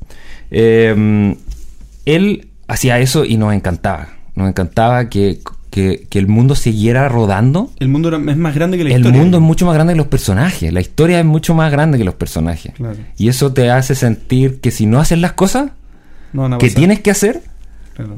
no vamos a llegar a nada. Porque el mundo sigue. Y eso es, es- es como importante también, creo. Y como lección me parece... Qué bueno, sí. qué bueno. Oye, volviendo un poquito al tema, y aquí vam- vamos cerrando, pero este es un tema que tengo quiero tocar Mm. porque me parece que hay un tema más que vamos a tratar. Me dicen por internet. pero quiero preguntarles por el juego remoto. Mm. La, la tecnología, digamos, ha avanzado y cuando hablamos de juegos de mesa hay alternativas, ¿cierto? Está, ¿Era ese el tema? No, es que me acordé mucho contigo de ti eh, cuando conversamos con Oriol de, del tema de tecnológico Ah, de los bueno. juegos. La Ah, tecnología apoya los juegos de mesa en varias cosas que hemos comentado en el capítulo. Ajá. Aplicaciones, digamos, que emulan juegos, digamos, eh, implementaciones del juego completo en una aplicación, o aplicaciones para jugar juegos de mesa que, que- que sirven para, digamos, apoyan un juego como Mansiones de la Locura, eh, Dicento, qué sé yo. Mm. Eh, Tabletop Simulator para poder hacer como que uno está moviendo las piezas y todo y jugar con otra persona que está en otra parte del mundo, etcétera. En el rol, esto también existe, digamos, está Roll20, que es una aplicación que simula un entorno, una mesa común, digamos, de juego en la que cada persona se pone a través de una cámara y uno ve a la otra persona, eh, ve las caras de las otras personas. Uno puede proyectar el mapa, uno puede traspasarse documentos, digamos, yo como máster puedo pasarte Ajá. hojas, digamos, que, que tienen Una carta parte- secreta. Una carta secreta, puedo tirar dados incluso. Sí, que tiene sea- ahí un... Exactamente, y hay otras aplicaciones más. ¿Qué opinan de cómo de la tecnología apoyando a estos juegos y si es una opción viable, tomando como base que esto nace como una acción 100% social? Yo creo que, tomando la palabra, yo creo que mm, es totalmente válido, eh, es fantástico, hay que aprovechar las herramientas que la tecnología nos brinda. Eh, antes se jugaba por carta, ya no se juega por carta. ¿Se ahora jugaba se... por carta? Sí, claro. Yo nunca Qué jugué lento, una, ¿eh? pero yo he escuchado de gente que jugaba por carta. Lento, meses, meses. Pero, pero mm, yo no sé cómo habrá sido. No, nunca yo lo, lo experimenté. Pero me hago un par de ideas y creo que, que sería algo bien romántico de replicar. Eh, pero bueno, la tecnología avanza, ahora se puede jugar con, con estas aplicaciones, ah, se, jugó también por correo electrónico, ahí eh, se juega también por foro. Eh, tenía un amigo, eh, Pesuto, que escribía así a, a una velocidad increíble. Escribía, escribía, escribía y ¿qué te pasa? ¿Qué estás haciendo? No, estoy jugando un juego de rol. Eh, No me y, y era una pantalla negra que, que corría y corría el texto de, de no sé cuántas personas que estaban metidas en ese, en ese mundo con un DM que, que estaba ahí, un Dungeon Master que le estaba narrando cuestiones. No, frenético, frenético. Pero escrito, escrito. ¿Y lo has jugado remoto? Eh, ¿En alguna forma? Alguna vez, eh, sí, tengo, em, pero de alguna forma es como alguien en un computador con Skype. y ya, es como, no más allá. Y los demás en, en la mesa y eso. No lo he hecho, no lo voy a hacer ni lo haría. No, eh, la verdad es que no me motiva. Si vi, a ver, en estos momentos los juegos de rol no me motivan como para jugarlos en, en persona. Menos me motivarían para jugarlo eh, en remoto. No, no juego ni juegos de mesa en remoto. No, yo tampoco, ¿ah? Pero, eh, Juegos de mesa en remoto. Nada, sí podría volver a jugar en, en determinadas circunstancias un juego de rol. Pero la verdad es que no me motiva a jugar. eh, Yo la ni última siquiera me vez- ves por Skype. La última vez que jugué de ID jugué un híbrido. De, había gente que estaba acá y pusimos un monitor para incorporar a la gente que estaba lejos. Y en mi caso estábamos incorporando gente que vive en Viña Mm. y que de verdad estaba bastante interesada por ser parte del grupo y no, no tenía cómo estar cerca. digamos. Y funcionó bastante bien. O sea, eh, le dediqué tiempo sí a preparar las herramientas. No lo dejamos al azar. No, no, no, no montamos un Skype así nomás, digamos, sino que pusimos un roll 20, pusimos bien, lo probamos antes, nos juntamos a probar eh, la factibilidad técnica del asunto, probamos la el compartir los mapas, cómo iban a ver los mapas los que estaban acá, pusimos un televisor para la gente que estuviera aquí. O sea, hicimos Ya, el tema. fantástico. Y funcionó impecable. Sí, fue impecable. Lo que no funcionó era el Dungeon Master porque era yo. Pero el resto eh, funcionó todo impecable. No, pero mira, si la, si la mesa tiene paciencia, cualquier, o sea, cualquiera de la de la mesa puede ser Dungeon Master, sí. en verdad, eh, es tener el ma- manual a la mano, es tener, ten- es tener ganas de contar una historia. Sí, eso es. Es verdad. Sí, eh, lo interesante y lo bonito también del rol es que se liga mucho con la, con la, Improvisación. con la narración, con la narración de, de libros, digamos, con, con la escritura, también con, con el teatro, ¿sí? Tienen orígenes... eh, bien, es bien interesante el origen del, del rol, ¿sí? Parte una cuestión como... como los manuales de reglas, ¿cierto? Da- Dungeons and Dragons parte como de una idea que se sacó, ¿verdad?, de, de, de los wargames para hacer peleas uno contra uno. ¿Ya? Porque antes las facciones eran facciones. Yo muevo mi facción y pelea mi facción con la tuya, ¿vale? Pero, pero eh, estas o sea, eh, los, los creadores de AD&D, ¿verdad? Sacan de una adaptación para el uno contra uno para juego, para wargames, para juegos de guerra, ¿ya? Como para hacer el zoom in, digamos, Para para, su- más cerca. exacto. Y ahí es donde empieza a, a nacer esto, ¿cachai? Y, ¿entiendes? Entonces, eso eh, es, es la, es la base. La base está ahí y, y comparte con, eh, por supuesto, eh, el universo fantástico de Tolkien. ¿Sí? Desde ahí se extraen las- los temas, ¿cierto? Eh, no sé, por lo que eh, Ro- Robert Howard, el, el creador de Conan, el escritor, ¿cierto? O Lovecraft, ¿cierto? Se toman la- la- las narraciones de, estas de estos escritores para generar universos, para generar personajes, para que ya no son las campañas de Wargame de la guerra de eh, la guerra civil norteamericana o qué sé yo por la, la- las napoleónicas, sino que ya son temas más más volados. Y ahí surge surge eso. Cuéntame. Em, yo quería terminar, que termináramos el tema preguntándoles lo siguiente. ¿Cómo ven, tanto personalmente como externamente quizás, eh, el mundo de los juegos de rol en este momento? Chan, chan. Chan chan. Eh, me, me sorprende tu pregunta, pero voy a responderla enseguida. Eh, es- en este momento creo que los juegos de rol eh, son una propuesta que, que está un poquito más lejos de estar, de ser como natural a los jóvenes de hoy en día. ¿Bien? ¿A qué me refiero? Que lo hablamos en algún minuto, creo mío, en algunos capítulos atrás, que estamos en, el- en el- en la época de la inmediatez, digamos. De que yo, hace, hace tiempo que ya existen los videojuegos, pero, pero para exacerbar el ejemplo, enchufo la cosa, lo veo en, en la tele y empiezo a jugar de inmediato. Y lo apago cuando yo quiero y termina. Y el juego de rol tiene una- un componente más ritualesco que requiere tiempo, digamos, y no solamente para el juego en sí, sino que para la preparación, para quedarse pensando en el juego, para dedicarle un poco más de energía y pasión, digamos, a, a este tema. Eh, me parece que los que siguen jugando rol son personas que están dispuestas a soñar un poquitito más y a, y a vivir un poquitito más eh, su hobby con un poco más de, de sentimiento, digamos. Que creo que hoy es menos común. Yo, yo creería que el juego de rol hoy es menos común porque eso se ha perdido un poco en la naturaleza de las personas, Mm. lamentablemente. Y, y me gusta saber que gente juega rol. Me, me- me gusta, o sea, creo que, que sigan evolucionando los juegos de rol como tal, digamos, en, en sus mecánicas y que las propuestas sigan creciendo y que le vaya bien a Wizard of the Coast con sus nuevas propuestas. eh, me gusta porque creo que no, no me gustaría que muriera. No me gustaría que se extinguiera. Creo Mm. que le hace bien al, al chico ñoño, digamos, eh, o a la sociedad, digamos, eh, estos espacios para soñar un poquitito más y ser parte del libro, digamos, y no solamente leerlo. Eso es lo que pienso, creo, sobre el tema. Sí.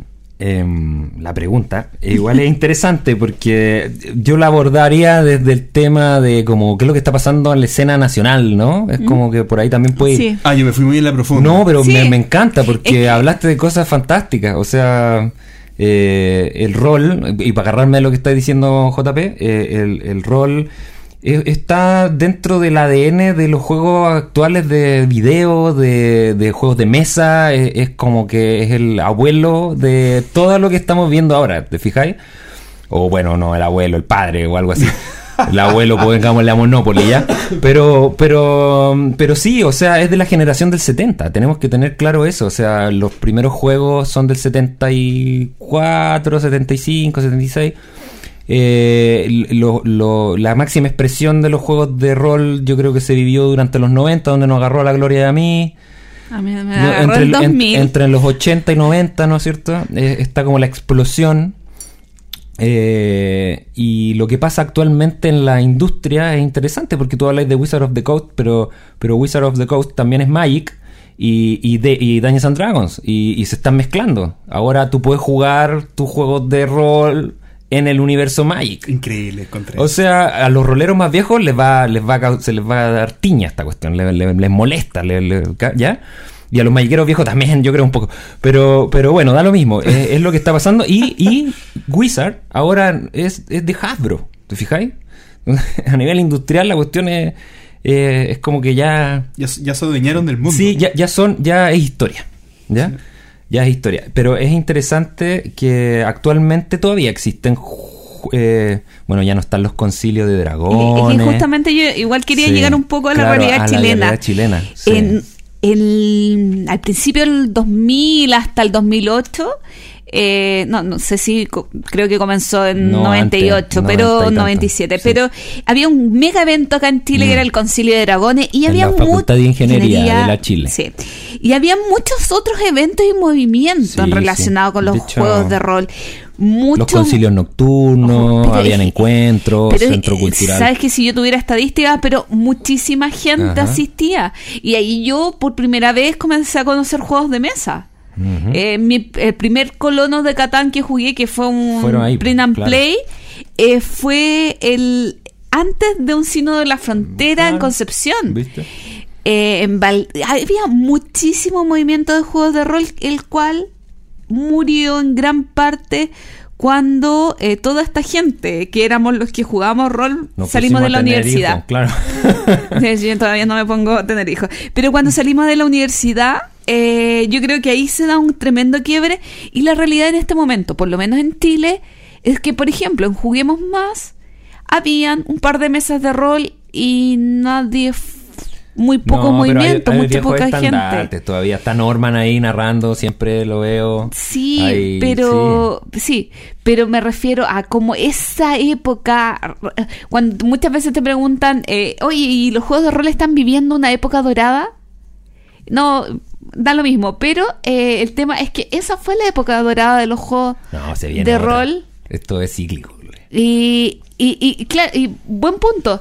Y ahora no existe eso, está muy bajo. ¿Volverá a haber un resurgimiento de Ah, los juegos de sería rol? súper lindo, yo encuentro. Yo igual encuentro que sería muy bonito Igual, eso. En España, en otros lados, todavía hay hartos grupos. No, siempre se y están saliendo reediciones. ah, claro. el- hay editoriales que se dedican. eh, ta- también no solo rol, ¿sí? Hace cosas muy interesantes. Eh, a mí me gusta ver que cada, vez gente más joven pregunta por juegos de rol. Eh, yo veo que hay, hay un interés, como dice el JP. Hay un interés por esta cosa que, que es un juego de mesa, pero que es algo más que un juego de mesa. Yo veo que, que hay interés en las nuevas generaciones. Poco, ojalá hubiera más. Y, y bueno, lo que, lo que por ejemplo se hacía en Terracón era como rescatar un poco con los roleros.cl. Hay movimientos, se venden manuales, se juntan. Poco tarde mal y nunca, pero igual los grupos yo los veo y sé que se juntan algunos grupos, eh, pero en la casa y con los viejos de siempre nomás. ¿m? Pero, pero yo creo que va a haber algo, ¿eh? Yo Sí, creo que va a resurgir de alguna manera. Sí, cómo los sacamos de la casa y volvemos a, a visibilizar los juegos de rol y a armar comunidad nuevamente. Yo hace muy poco, hace cuánto será, cuatro o cinco meses, volvió a estar disponible en la página, el foro de um, em, juegos de rol.cl. Yo soy la moderadora del grupo de juegos de mesa Ujú. Para que pasen por ahí. Eh, una comunidad muy linda, de gente muy simpática, muy buenos asados vivimos en lindos años atrás.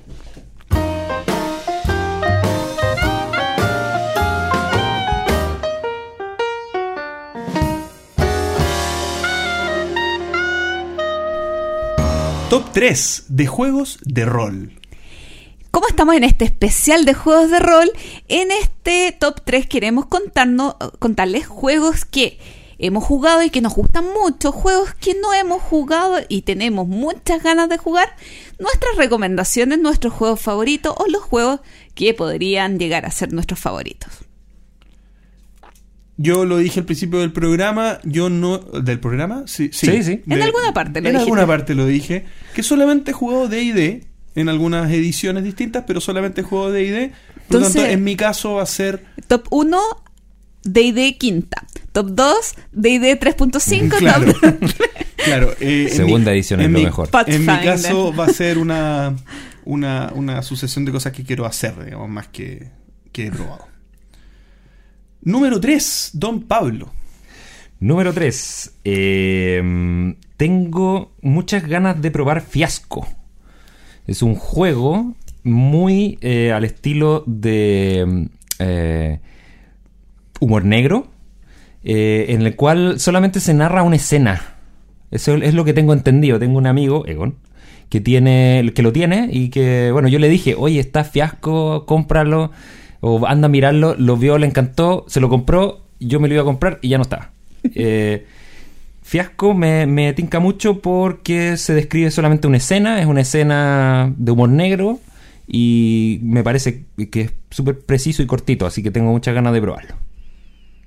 Mi número 3 es un juego que es medio controversial, amado y odiado por la gente.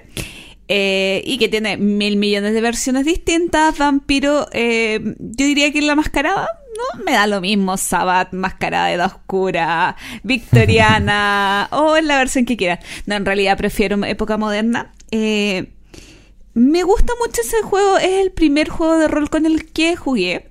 Eh, y, y que fue desastroso mis primeras partidas. Ay, qué manera de que me retaran. O sea, que retaran a mi personaje por las cosas malas que hacía. Tanto en la versión corta, pica y rebana, que no es la versión oficial del juego, como en la versión eh, tradicional de eh, intriga política, eh, y todas esas cositas sociales, eh, me gusta mucho el juego eh, con la advertencia que es muy importante el narrador y el grupo y estar muy de acuerdo en el sentido de la orientación en que se va a eh, jugar eh, la partida porque oh, se juega mucho con las expectativas de que puede ser una muy buena partida de este juego. Y a mí Vampiro no tendrá el mejor sistema del mundo pero es un juego que desearía volver a jugar. Mi número 3 es La llamada de O Call of Cthulhu.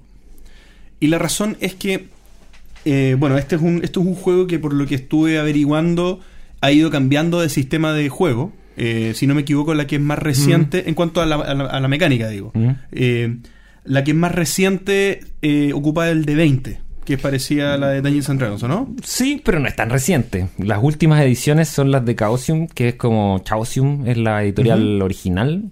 Y nada, pues, es, es el sistema clásico de, de 10 porcentuales.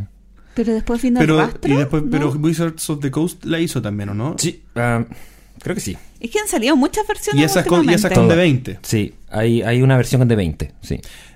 Eh, mi- la razón por la que lo elijo, eh, eh, apart- eh, más allá de explorar un sistema nuevo, quedarme Mm. con el mismo que ya conozco, es que ya tengo un sentido de pertenencia al mundo Lovecraftiano. Bien, por- como buen jugador de tablero eh, y buen Ameritracher, tengo varios de, de, de Tulu, digamos, y el mundo ya es mío, digamos. O sea, yo ya conozco los dioses, yo ya conozco los, los bichos que van saliendo. Mm. Pero Entonces- JP, discúlpame, no te conviene conocer a los dioses. Vas a perder cordura cada Voy- rato. Voy a perder cordura.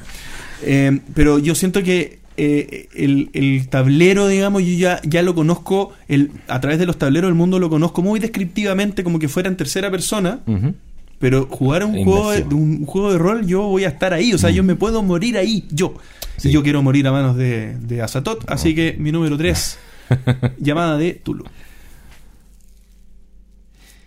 Número 2. Número 2. el número 2 es un juego que me va a costar un poco jugarlo porque se llama Pequeños Detectives de Monstruos. Y Pequeños Detectives de Monstruos es un juego para niños de rol. Y estoy esperando que mi hija tenga la edad suficiente para poder jugar con ella. Eh, en este juego los eh, jugadores hacen de investigadores privados y empiezan a buscar eh, las rastros que va dejando un monstruo. Entonces funciona de una manera muy entretenida porque uno puede tener ciertos capítulos donde vas buscando a distintos monstruos y vas haciendo tu compañía de, de detectives privados. Qué ¿Tenía buen sticker? panorama para jugar Sí. con, con hijos. Tiene stickers, sí, Sí, es de- sí, no creo solo haber rollo y visto todo un video con bueno. sticker. Le, lo compré hace poco, lo tengo en la casa, me- no me lo he leído todavía, pero bueno, tengo tiempo todavía para leerlo. Pero ahí tengo muchas ganas de jugar y ver a, a- ¿Cuál es la a mi hija recomendada? jugar. Eh, me parece que parten los 7, 8 años. Yo diría que Sí, menos. Tal vez menos, 4, pero, pero no, no me gustaría jugarlo eh, tan, tan apresuradamente. Me parece una idea fantástica. No se me habría ocurrido, fíjate. No lo, lo deberíamos haber conversado. Y mi número dos es un juego maravilloso de terror psicológico, misterio y cosas muy raras que ya nombró JP, la llama de Tulu. Eh, me encanta ese juego. Yo soy súper asustadiza y todo, pero eh, ese juego me gusta mucho. ¿Y qué me gusta de este juego? Entre muchas otras cosas, es que tú eres un humano común y corriente. Eh, No siempre, no siempre. Con ciertas características un poquito más ligadas al área de la investigación, pero un humano común y corriente, que se ve eh, envuelto en cosas extrañas. Y como en los juegos, y en vez que en los juegos de rol en general, tú vas mejorando tus características, en este juego tú vas perdiendo cordura, así que te vas volviendo un poco más loco y en vez de mejorar tu personaje va empeorando a lo largo del tiempo. Una joya de juego que me encanta y que me... Y lo que me gusta también es que da mucho para historias autoconclusivas. Eh, yo sola, creo que solamente he jugado una vez más, sesi- más sesiones, pero da mucho para eventos, para historias autoconclusivas y a mí Ah, no- no me se encanta. sube De hecho, nivel. no, o sea, sí, pues. sí, sí, pues, sí, sí. pero Sí. difícil. De hecho, lo, lo último que hemos estado narrando y jugando con, con el grupo han sido historias de, de la llamada de Cthulhu. Cthulhu. N- Nunca, nunca, nunca se dice bien. Pero eh, sí, eh, es el, el que mejor formato tiene para poder hacer módulos, porque da lo mismo si todos mueren, si Uy, da lo mismo si quedan Me desperdigados dieron, me por dieron ahí, ganas de Sí. jugar. si quedan Sí, en un, sí. en un, si quedan en un asilo. Y o si- muérete de envidia, JP. En Córdoba va a estar el autor del juego de mesa, de rol. El original. Eh, Peterson. Es un caballero, ¿no? Es un viejito. ¿O no? No sé qué tan viejito será, pero va a estar. Y yo no le voy a poder hablar. No le va, pídale autógrafo. Muy bien. Mi número 2 de otro juego que quiero jugar es Edge of the Empire o Al filo del imperio. Es el juego de Star Wars que está basado Ah, ah. en... Porque es el juego de Star Wars del último de los sistemas que se crearon, porque este es el más reciente que tiene Fantasy Flight hoy, em, que está en la línea de los mercenarios. Hay uno que está en la línea de los Jedi y hay otro que está en la línea de los rebeldes, digamos, militares. Bien, de los que eh, conducen X-Wings y que van como frontalmente a la guerra, digamos. De los, de los tres escenarios, el que más me llama la atención es el de los mercenarios y hay una razón que a mí me, me, me llama mucho la atención.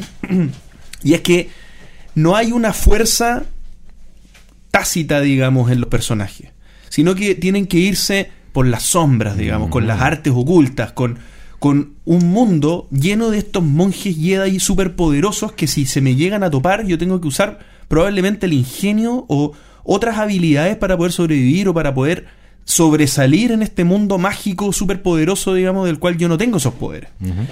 Eh, por contrapartida, el que menos me interesaría jugar es el de los Jedi, porque en el fondo sería muy similar a este ir eh, aumentando en una fuerza bruta o en una destreza eh, muy, muy específica de, ser más fuerte que el otro, que ya lo tengo en Dungeons and Dragons y en verdad eh, me gusta más el tema de la fantasía para poder eh, tener ese concepto de subida de nivel y de poder. Y el tema de la guerra, digamos, frontal de los rebeldes me llama poco la atención. No se me ocurriría jugar un juego de la Segunda Guerra Mundial. Eh, ¿A ti sí? sí. Uy, eché a perder tu. Bueno, eh, no está dentro de lo que a mí me gustaría. Eh, creo que Age of the Empire reúne la parte de Star Wars que a mí más me gustaría hacer parte. Así que es mi número 2. ¿Y en qué topa? Porque yo he visto ese manual acá en la casa. Ese manual es la cosa más compleja que mi, mi, mi somnolencia me permite leer, digamos, me- o no me permite leer. El sistema es, es, es entretenido. Me leí las primeras páginas y el sistema de dados es súper entretenido y todo. Eh, me gusta mucho. Termina siendo intuitivo la, la vez 20 que lo lees. Pero la- las clases, las razas, eh, todos los detalles, las reglas de conducir naves, todo, es tan complejo que me cuesta mucho seguir avanzando. Me entretiene, cada vez que lo tomo y lo leo me entretiene. Me imagino, eso es algo que iba a comentar en el tema de la semana, que leer manuales, a mí me encanta, leer manuales de rol me super mega encanta, porque me imagino, extrapolo eso a, a- a que estoy jugando. Sí, y yo he sí, leído a- hartas- no hartos pasa. pasajes de Sí. Age of the Empire y me encanta, siento que estoy ahí. Es una estupidez, podría jugarlo y yo creo que lo pasaría mil veces mejor, pero al menos es mi aspirinita, es suficiente por hoy. Mi número 2, Al filo del imperio. Chan, chan, chan. Número uno, número uno, número, uno.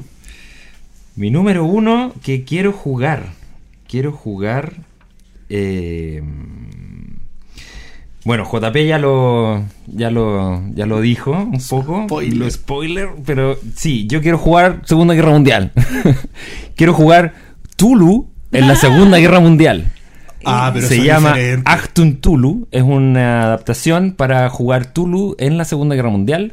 Mm, Triple gracias a empate. César Bocanegra me me eh, conseguí, me, él me hizo la movida, me trajo los manuales. Así que estoy en proceso de lectura, lento, lento, lento, pero me interesa mucho. ¿Y cuál es la dinámica? ¿Ir a pegarle fusilazos a Tulu? eh, todos los nazis están eh, invocando seres de otras dimensiones y profundos, etcétera. Y No. todo un tema como del ocultismo nazi mezclado con el ocultismo Lovecraftiano, lo cual funciona pero a todo nivel. Me puedo arrepentir de lo que dije. Arrepiéntete. Eso suena muy bien. Está muy interesante. Y Yo soy, me encanta la Segunda Guerra Mundial, me encantan los mitos de Tulu, así que estoy eh, Sí. on fire con eso. Se quiero, dan cuenta quiero que casi jugar. tenemos un triple empate, ¿eh? Casi Sí, casi, casi, casi. empate. Si no fuera por los nazis, que lo echan a perder todo. Lo echan a perder todo. Eso, ese es mi, mi top 1. Mi uno. Ya no, nada que ver con Tulu. Nada que ver con vampiros, nada de seres mitológicos y Pero esas sí con cosas piratas. raras. Sí con piratas, porque Ah, ¿qué qué jue- lindo. De muy hecho, lindo. es un mito eh, que el juego es de piratas. Eh, es un juego de capa de espada ambientado en una Europa alternativa con héroes y villanos donde tú interpretas una película en realidad. Porque tú eres el héroe de la película. Y Séptimo Mar es un juego que a mí realmente me encanta y cautiva mi corazoncito. Porque es ver, eh, es ser el actor realmente de una película. Y, ahí me refería también con las mecánicas que favorecen una narración. Eh, en Séptimo Mar te premian por hacer cosas espectaculares. Eh, porque mientras más muevas su capa, mientras vuelas por el aire y no le atacaste al malo, solamente con tu estoque le, le pegaste una cicatriz acá en la mejilla, eh, es mucho más cautivante peliculesca, peliculescamente hablando eh, que que le entierro la espada en el corazón y lo mate, es que fue aburrido. Eh, entonces, toda esa dinámica que se da con Séptimo Mar es algo que genera un ambiente maravilloso y a mí me enamora cada vez que lo jugaba. Tan, No es que me haya enamorado de algún máster de Séptimo Mar, eso es falso.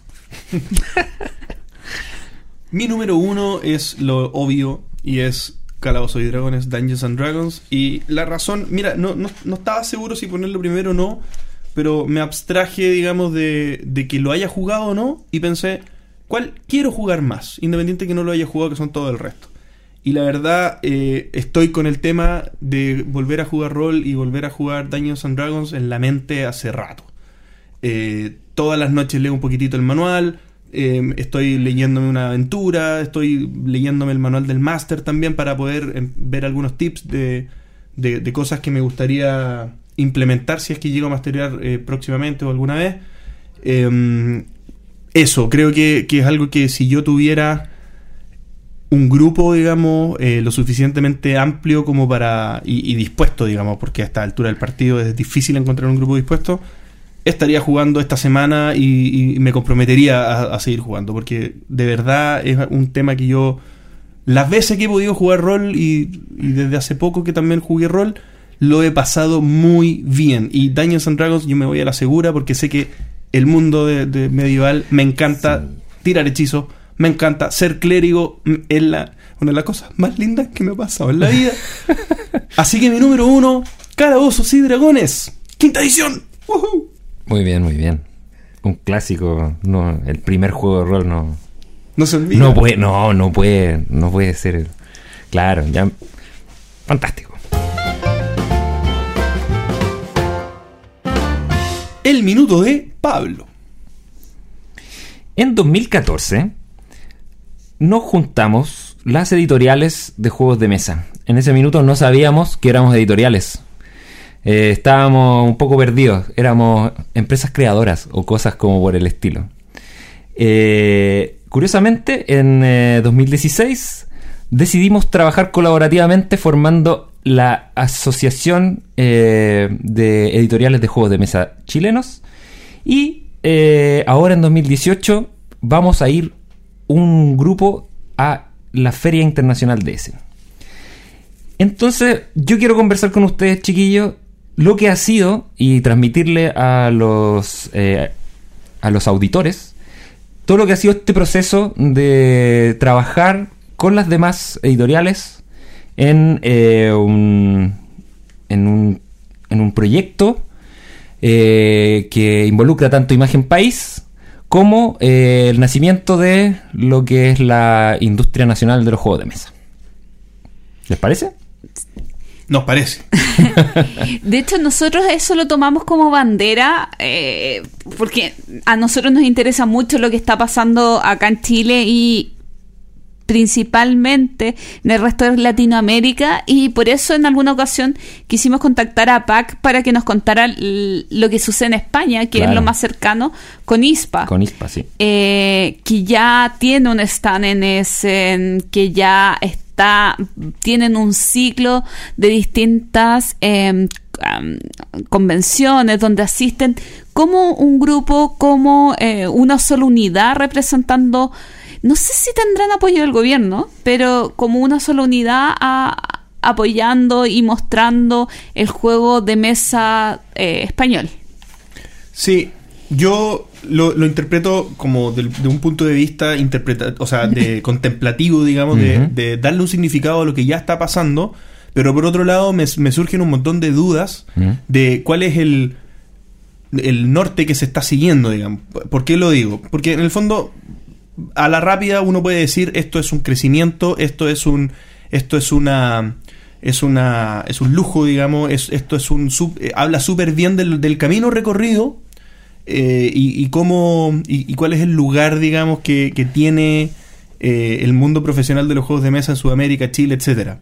Pero por otro lado, ir a Essen tiene una razón, digamos. Entonces, y tiene un- una razón sudamericana y tiene una razón también más local, digamos. De, eh, es por algo que Chile, Mm. como país, digamos, es por algo que Argentina como país, es por, es por algo que alguien muy específico de una región sudamericana se va a una feria alemana Mm. que probablemente eh, dejar una marca allá sea muy, muy, muy difícil. Entonces, eh, me- se me, no tengo 100% claro de cuál es el, el- el fin último, digamos, de, de generar este, este Perfecto. lazo, digamos, hacia Europa o hacia la- el país más importante en los juegos de mesa, digamos. Eh, respondiendo a esa pregunta, y bueno, eh, tomando un poco lo que dice Gloria, yo, yo sé que ustedes siempre han estado preocupados de lo que de lo- del acontecer como de la industria nacional y, y qué es lo que pasa con, lo- con los no solo con las editoriales, sino que también con la gente que está eh, desarrollando, haciendo autoría de juegos, ¿cierto? Eh, eh, y para responder un poco la pregunta de JP, eh, nuestro fin último con, con ligarnos y poder ir a la feria internacional, ¿cierto? Este primer viaje va a ser un viaje, ojalá, de, de prospección. Vamos a ir un grupo a, hacer negocios, por supuesto, en, la medida de lo posible, pero entender un poco cómo funciona la feria y cómo poder nosotros después llegar a poder tener un stand en la feria como eh, representantes de Chile y, mm, y ir cada vez más eh, pudiendo abrir el mercado y, y la- las posibilidades de negocio con distintos actores a nivel internacional. Entonces, lo interesante y lo que proyectamos nosotros es que este es un viaje exploratorio.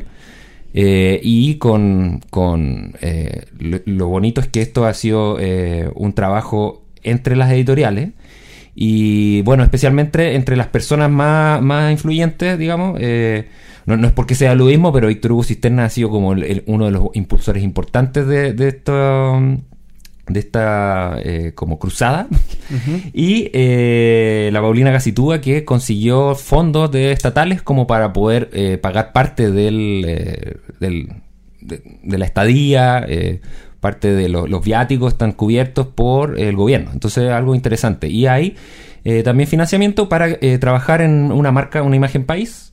Eh, entonces todo esto es demostrable después de que no de que, de que ya hayamos estado en Essen, eh, poder eh, decir, mira, fuimos, hicimos estos negocios, eh, fuimos con esta imagen país, estuvimos eh, representando un poco a Chile eh, en, un, en una materia un, eh, poco convencional, pues, un- un- una industria, un mercado poco convencional.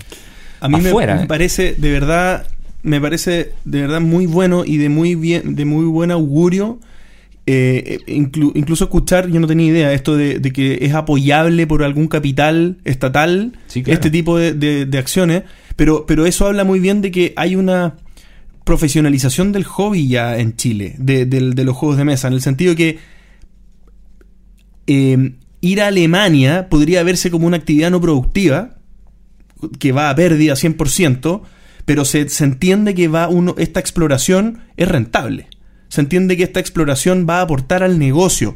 eso, eso no es en cualquier industria. Una industria tan incipiente como los juegos de mesa tiene que llegar a cierto nivel de madurez como para que se pueda capitalizar Mm. un viaje a Alemania, a una feria, para aprender, ver el medio, hacer nexos con el medio que está súper lejos de acá. Habla muy bien del nivel de madurez que tienen los juegos de mesa en Es Chile. es tremendo porque si nos pensamos eh, ver eh, qué, qué- qué grupos van de personas, muy pocos han ido a ferias internacionales. Ah, eh, los chicos de Fractal han ido a Yaes, han ido a Gen Con, pero hay muy poca exploración en, en, o sea, en vivo y en directo en eventos internacionales. Mm. Entonces, eh, verlo ahí es, ra- es otra cosa. Y es bastante impresionante. Además de todo el trabajo que se les viene, porque Sí, la cantidad de contactos, eh, de, de distintos juegos y, y posibilidades de negocio, eh, nos da para cuatro días, da para una vida. No, claro, total. Preguntarte de vuelta, Pablo, eh, cómo si eh, está bien enfocado el punto, porque tal, tal vez tu minuto iba para allá, iba como que, que no, comentáramos. Era, era comentarlo, entenderlo, eh, o sea, y, y- y transmitírselo también a la gente que nos Perfecto. escucha. Porque esto normalmente no sale de las reuniones que tenemos con, Claro. la- con las distintas editoriales. eh, y mm, la, la gente que juega, ¿cierto? Eh, son nuestros eh, son nuestro objetivo, son nuestro público, nos conocen, nosotros queremos conocerlo a ellos también.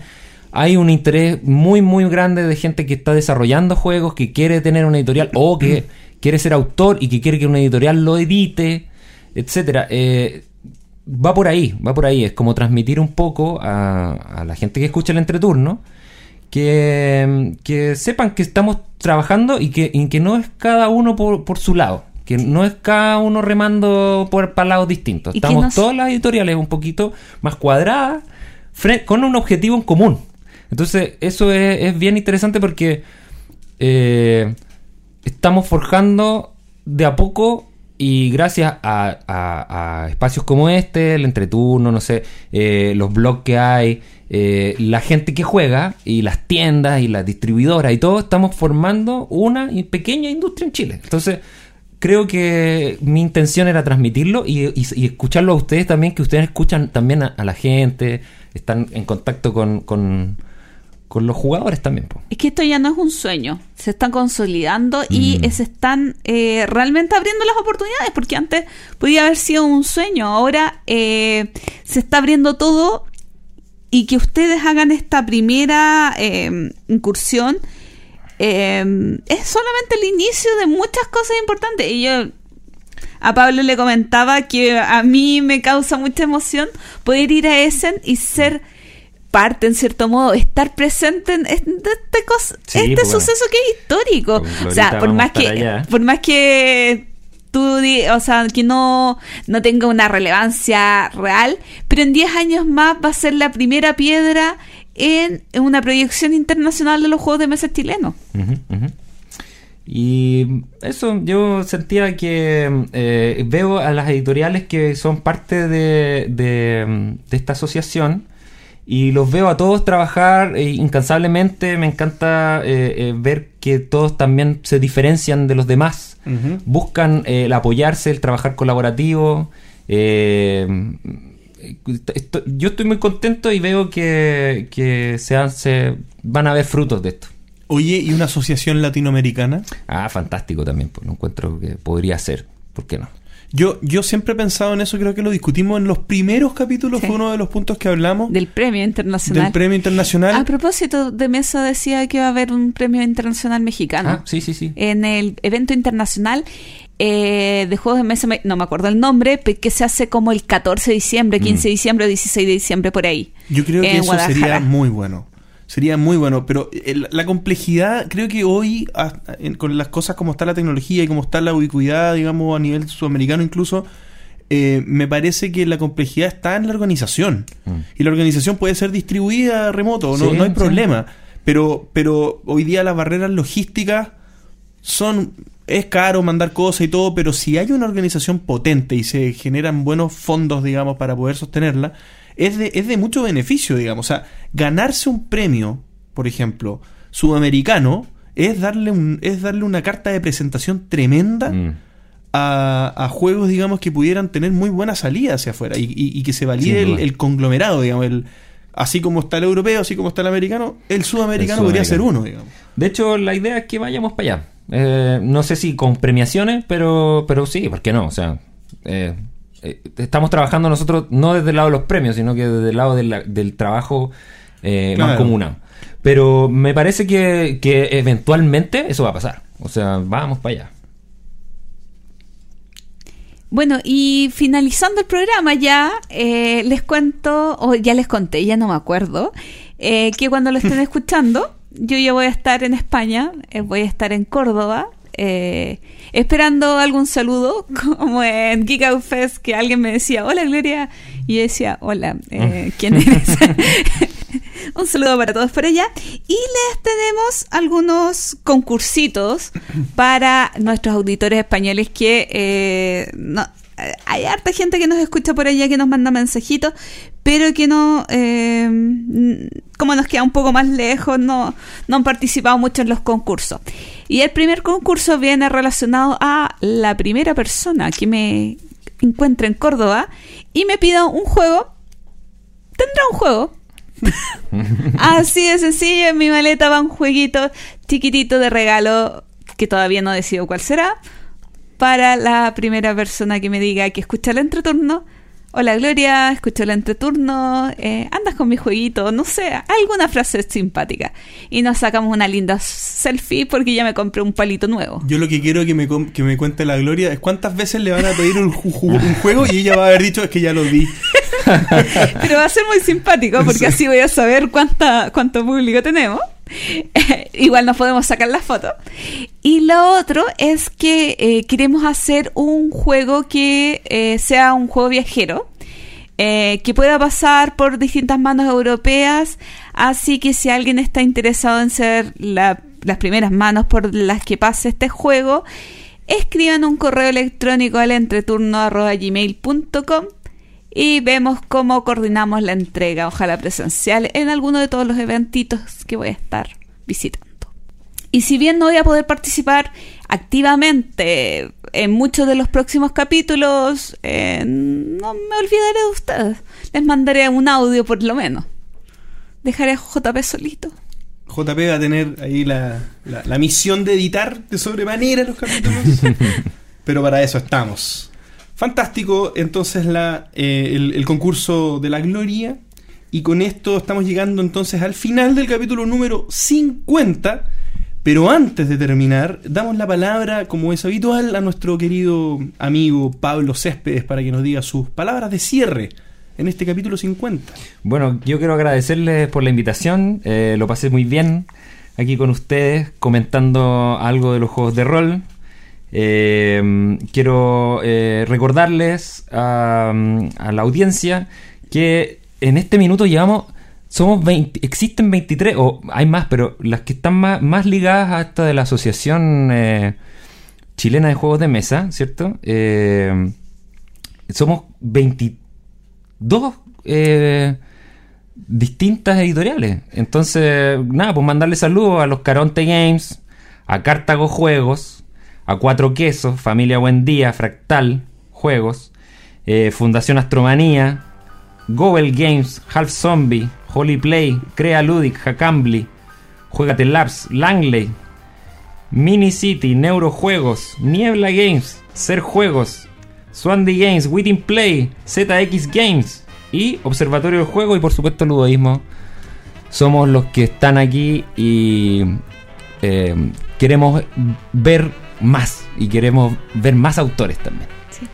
Bueno, y varios de ellos ya han pasado por los micrófonos del entreturno. Esperamos, creo que el siguiente también es de la asociación.